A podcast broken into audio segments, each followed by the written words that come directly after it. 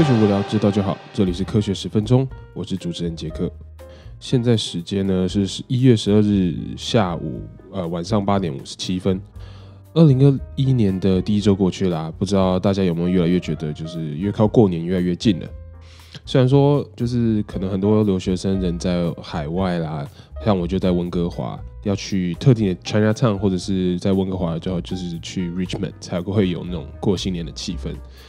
说说就是说一说，也觉得说有一阵子没有回台湾过年，其实蛮想念台湾的过年气氛的。好，那今天一样分享三则新闻。那第一则的话，大家应该都习惯了，就是我们老新闻，也不是老新闻了，老习惯，就是 COVID 的新闻。好，那第一则新闻就来跟大家讲说小孩的疫苗。十二月十四号的时候啊，第一个美国人就是打了疫苗之后，越来越多人，尤其是医疗人员、一线人员都陆陆续续的开始试打 COVID 的疫苗。其实啊，不知道有没有人发现说，如果是十六岁以下的小孩的话，其实目前是还不能注射，就是这次提供的疫苗的。不管是 P Pfizer 啊，嗯，那个 Moderna 或者是 AstraZeneca、AstraZeneca、AstraZeneca 的病毒疫苗，都是对专对成人做研究的。所以呢，他们现在才开始着手对小孩的这个呃病患群啊，或者是小孩的。身体才去做一个临床的一个研究，所以现在还不能保证对小孩的健康安全，就是注射之后会不会造成什么样的疑虑或者什么样的影响。那这边还是再强调一下，这次的疫苗啊，真的是人类有史以来最快速、最紧急，然后最大量、高速研发制造的疫苗。比起以前的疫苗啊，或者是呃，以前疫苗可能就像牛痘、天花，都是要好几年，甚至到好几十年以上的努力的临床研究，才做出慢慢做出这个疫苗。所以呢，像是天花、牛痘，其实都是用呃失活的病毒，所以是人类就是科学家研究之后，让病毒失去活性，然后把它打到人体生理呃人体里面，然后让免疫细胞去产生抗体。而这次的特殊的抗体呢，其实是 mRNA 的抗体。那这样的抗体，它是其实可以就是。嗯，自己制造出病毒的己状蛋白，然后让免疫细胞判断为哦，这个是外来物，所以它去攻击它，然后制造出更多的抗体，但并不是把失活的病毒打到身体里面。所以呢，这是科学家其实就是全世界科学家一起来，呃，用尽脑筋来研究，用高速很有效率的方式将 COVID-19 的疫苗制造出来。那我刚刚有提到，Pfizer 已经着手对疫苗注射到小孩子身上开始一些研究，但是还需要一定的时间才能得到答案，至少也要两个月以上，呃，或确定小孩子这次注射的这次安，才能确定说这次小孩子注射疫苗到底对小孩安不安全。那为什么会有这样的担心？其实是因为小孩子，呃，目前发现说小孩子感染 COVID 病毒之后出现无症状或者轻微症状的情况啊，比成人来的多很多，所以就是。不知道是不是因为 COVID-19 疫苗，呃，不是病毒对于小孩子的身体会有不同的感染机制或者致病机制。那少部分孩子感染之后出现重症或是死亡的案例，其实都是非常少的，就是不像是大人这样子。好，那疫苗的话呢，我们就来讲讲疫苗的，就是生产的步骤，其实就是科学家去研究，然后去研发出一个疫苗。然后做了人体试验，确认安全了之后，再把这些研究结果啦送给美国或者是政府的 FDA 认可，然后可以加速急件，然后让药厂赶快去做这个疫苗。那这一次的 FDA 就是用这个方式，就是是 emergency approval，它就是因为这是真的太急了，所以它就是很快速的用很大量的人力去研究完这次药厂给的这些研究结果报告之后。确定 OK 没问题，那赶快让药厂开始开始做这个疫苗。那其实并没有省略任何步骤，只是让全部人加班加速这样子，就有点像是高速公路的 Express Lane。好，那这次啊，就是用 mRNA 当疫苗的方式。就很方便又很快速的，可以又比较低成本，可以高速产出大量的抗体。那唯一的忧虑就是，可能因为这次就是大家都很赶嘛，所以只取得了大约两到三个月的人体实验结果。那大部分疫苗就是出现副作用的话，其实都在两到三个月内。所以我们就是以这个为一个最短时间的可以做 approval 的疫苗来做一个判断，这样子。所以呢，呃。不是非常确定，就是很长时间下来会不会有其他的副作用？虽然说几率比较小，可是就是还是要继续观察。那为什么我们说小孩子要等等呢？除了就是治病的几率机制有可能不太一样之外，老人呢，医疗人员更容易因为感染而死亡，所以要先让他们摆在第一线注射，然后再来就是讨论小孩子的部分。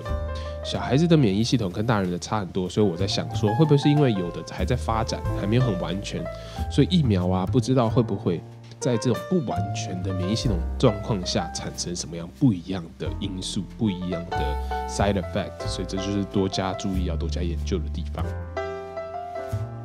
好，第二则新闻就是来讲塑胶。相信台湾的大家对呃塑胶其实并不陌生，因为我们就是人手一杯手摇杯啦，或者是就是在早已一点以前，就是你出去吃什么阿米刷，你要外带的时候，他都给你塑胶袋，然后装着阿米刷，然后再给你一个塑胶袋把它包着这样子。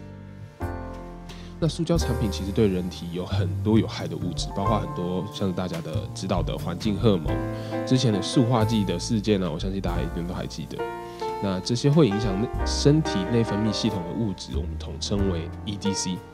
叫做 Endocrine Disrupting Chemicals。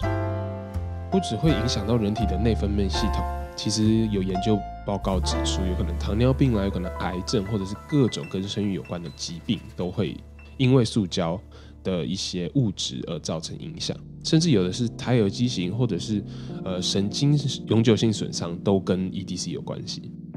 那个但是数以千计的 EDC 每天都被全球的人类广泛的运用，手摇杯，呃一瓶一瓶的瓶装水，然后出去吃饭外带的餐具、外带的容器，这些全部都威胁着人类。那可能有人听过，就是塑料。呃，塑料含有 BPA，bisphenol A 这个东西，那它会造成，虽然说没有目前没有非常明确的报告指出 BPA 会造成身体很大很重大的伤害，可是它会造成植物或者环境无法顺利利用，就是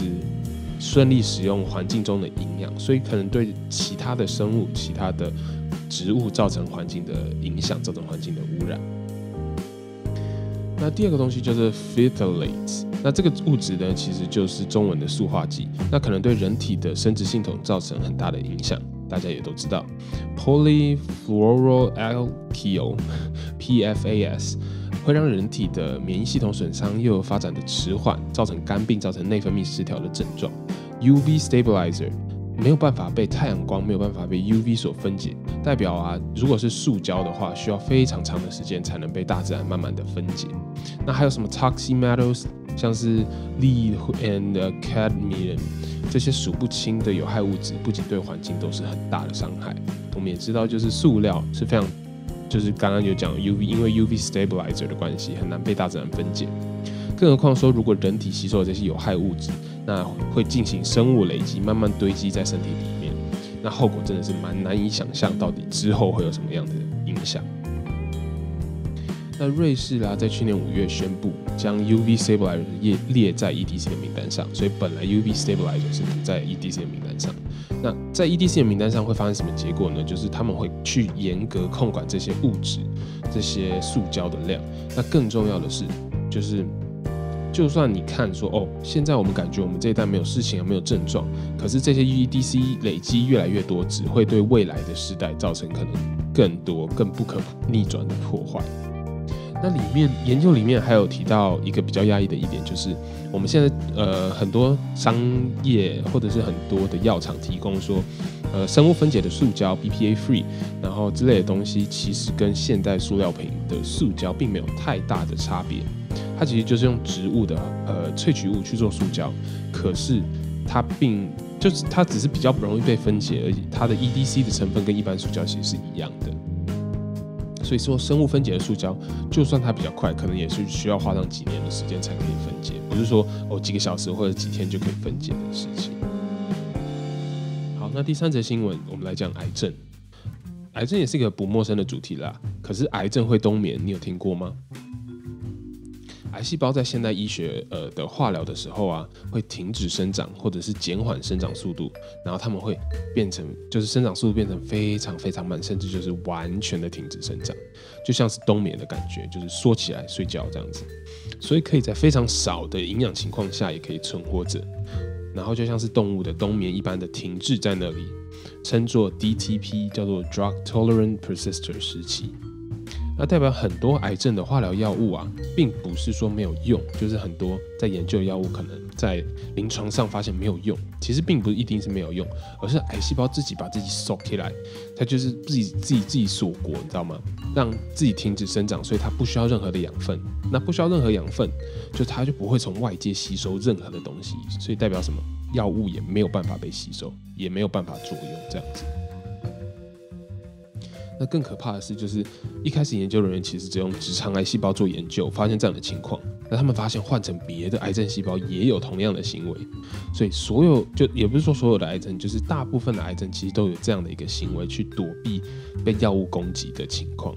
那他们把一只老鼠的肿瘤移植到另外一只老鼠，想说会不会换了一只老鼠，对他们来说，癌细胞就会开始就是不冬眠了，或者是因为。就是换了一个宿主的关系，因为药就是这些药物可以有有效，但是其实发现是没有用的，所以代表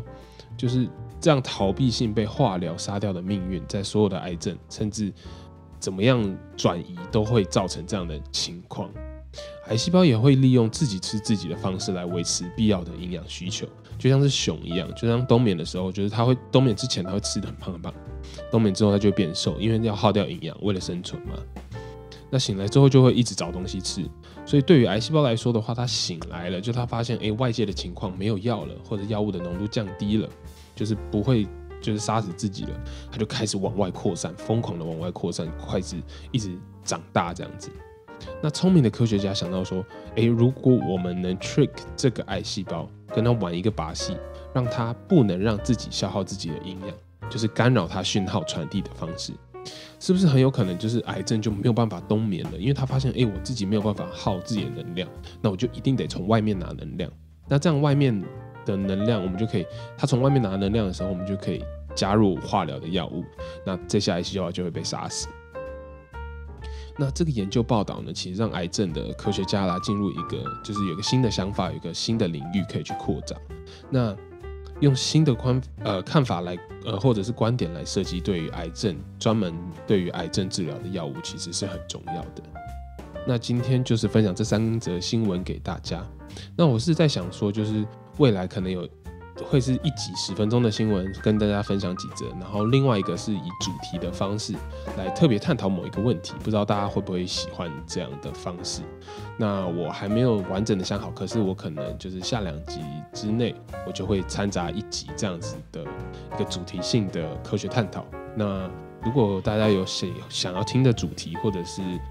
呃，任何的建议的话，都欢迎到 IG 科学十分钟来私信给我，或者是在 Apple Podcast 留言，我都会看到这样子。那我们就会来想一下要怎么样做这样的特别主题。